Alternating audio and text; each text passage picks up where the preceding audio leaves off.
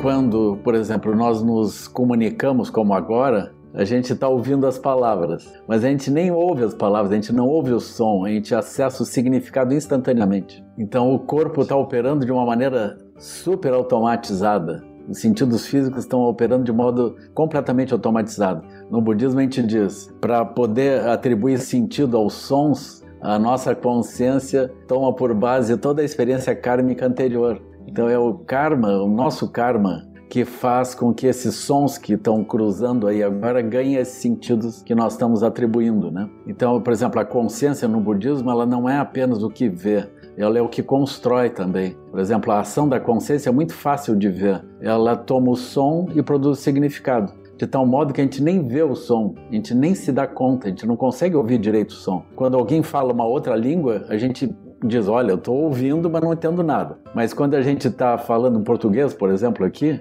o som ele surge dentro da nossa mente como significado, de modo automático. Mas não só o som. Por exemplo, nós olhamos uma gravura na parede, a gente diz: Uau, olha esse caminho lindo, olha esse pôr do sol. A gente vê o céu e vê o infinito dentro daquele desenho.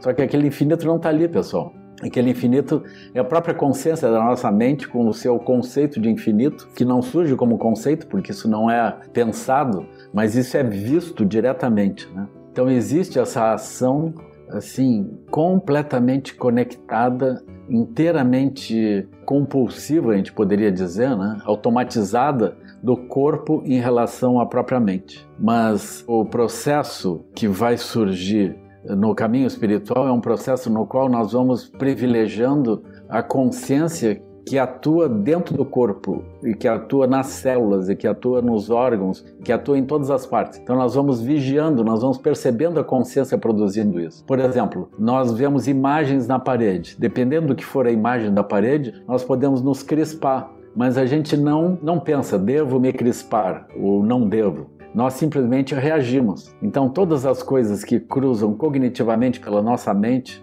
ou luminosamente pela nossa mente, ela se reflete direto no corpo, como um sino que é batido. É completamente automático isso, ou como um sino que ressoa por ressonância. Gente bate num sino, o outro entra em ressonância e produz um som também.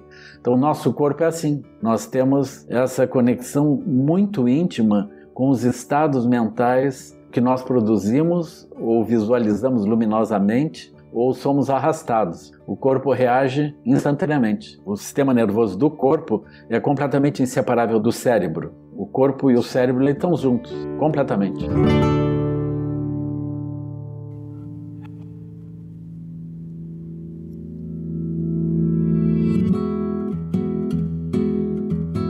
Você acabou de ouvir nossa pílula de sabedoria do podcast Todos os Caminhos. De segunda a sexta, você pode escutar nossas pílulas sempre pela manhã e aos sábados o episódio completo disponível no Globoplay e em todas as plataformas de áudio. Até a próxima!